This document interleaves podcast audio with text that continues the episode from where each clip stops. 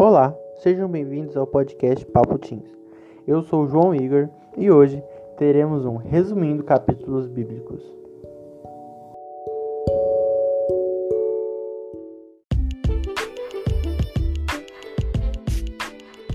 E hoje vamos falar sobre o segundo capítulo do livro de Daniel. Nesse segundo capítulo, Nabucodonosor tem um sonho, e esse sonho é... incomoda muito ele e no, quase não deixa ele dormir até. E ele, come, ele convoca é, astrólogos, é, adivinhos, encantadores, feiticeiros, magos, para poder decifrar esse sonho dele, né? Na época era muito comum, assim, os reis chamarem pessoas assim para poder decifrar os sonhos, para poder dizer algum significado e tal dos sonhos, porque eles acreditavam muito nisso, né? Porém, o Nabucodonosor, ele foi um pouquinho esperto. Ele não contou o sonho dele para ninguém, e ele chamou essas pessoas e falou assim: "Eu quero que vocês me falem qual foi o sonho que eu tive e eu quero que vocês me falem o significado". Então, foi um pouquinho difícil, né? Porque esses astrólogos, muitos deles eram a maioria em si era fajutos, né? Eram só só falavam um significado qualquer e fazia o, rei feliz e pronto, né? E só que o rei queria saber qual foi o sonho que ele sonhou também. O rei queria que eles falassem exatamente o sonho. Então não seria qualquer um que poderia fazer isso. E todo mundo ficou com medo, dessas pessoas ficaram com medo de serem mortos pelo rei se falassem o sonho errado, se errassem alguma coisa, porque provavelmente o rei ia matar, porque ele estaria enganando ao rei, né? E esses astrólogos chegam até a falar que ninguém seria capaz de fazer o que o rei estava pedindo e que nenhum outro rei, por maior que seja, teria pedido algo tão difícil para os seus servos.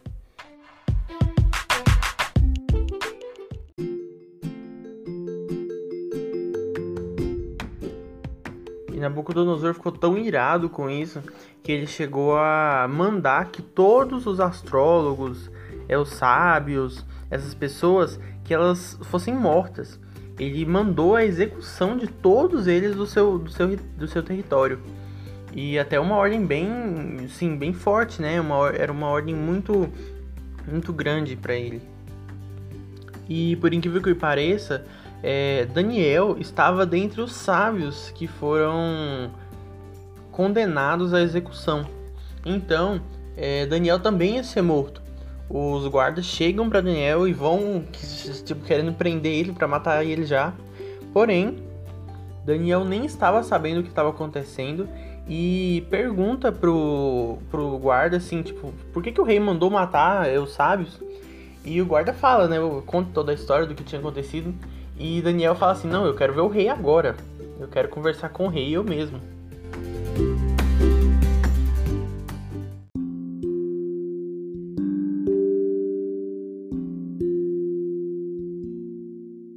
Então, passado-se um tempo, Daniel não tinha ido ainda ver o rei.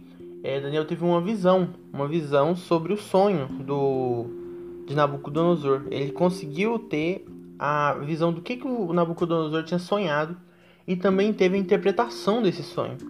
E ele agradeceu a Deus, fez até um, um louvor e tal. E aí o Daniel conversa de novo com esse guarda e esse guarda leva Daniel ao rei. E Daniel fala, ó, rei, eu vou ter, eu vou falar o significado do seu sonho e eu vou falar o seu sonho também. E ele fala até, tipo assim, não, o Nabucodonosor, enquanto você tava ali é, deitado e tal, você teve essa visão. Ele conta até como que Nabucodonosor estava naquele momento. E ele começa a contar o sonho dele, como que foi esse sonho, né? No sonho, Nabucodonosor viu mais ou menos uma estátua muito grande. E essa estátua tinha era formada por vários materiais diferentes. A cabeça era feita de ouro puro, o braço, o peito e o braço de prata, o ventre e os quadris eram de bronze, as pernas eram de ferro e os pés eram parte de ferro e parte de barro. Porém, uma pedra em cima de, de um lugar alto soltou e ela caiu e derrubou essa estátua. Ela caiu nos pés da estátua e derrubou toda a estátua.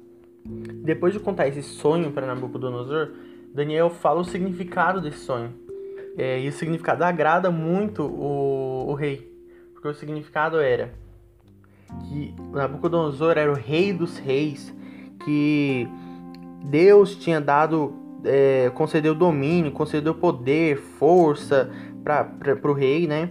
É, sobre muitas coisas e que falou que ele era a cabeça de ouro, falou que ele representava uma coisa muito importante, a, o mais puro, né? Falava que era o ouro puro. Então, falou que Nabucodonosor era o cabeça de tudo. E falou que depois dele ia vir outro reinado, que representava os braços e o, o peitoral, né? E falou que esse reinado não seria tão bom quanto o de Nabucodonosor, seria um pouquinho pior. E que depois teria outro reino que seria um pouquinho pior, e depois outro que seria pior ainda, até chegar no barro e do, dos pés, né? Que seria o barro e o ferro que seria um reino dividido e que seria o mais frágil de todos. Quando Nabucodonosor escutou tudo isso que Daniel tinha para falar, é, ele ficou assim tão feliz, ele ficou assim tão que ele caiu no chão, ele caiu prostrado e falou assim: Olha, o seu Deus, sem dúvida alguma, o seu Deus é o Deus dos deuses. É, e falou que Deus era o único Deus verdadeiro e tal e colocou Daniel. Daniel já, já tinha um cargo alto dentro do reino e ele colocou em um cargo mais alto ainda. É, designou ele como governante de toda a província da Babilônia. É, o que mostra, né, como Daniel foi honrado pelo que ele fez e pela atitude que ele teve.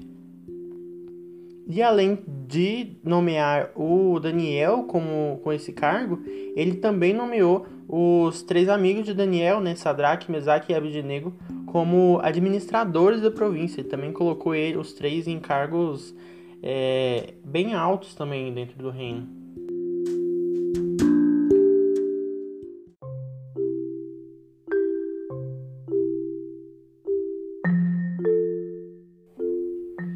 E foi esse o podcast de hoje. Espero que vocês tenham gostado, que tenham entendido tudo que eu falei aqui hoje.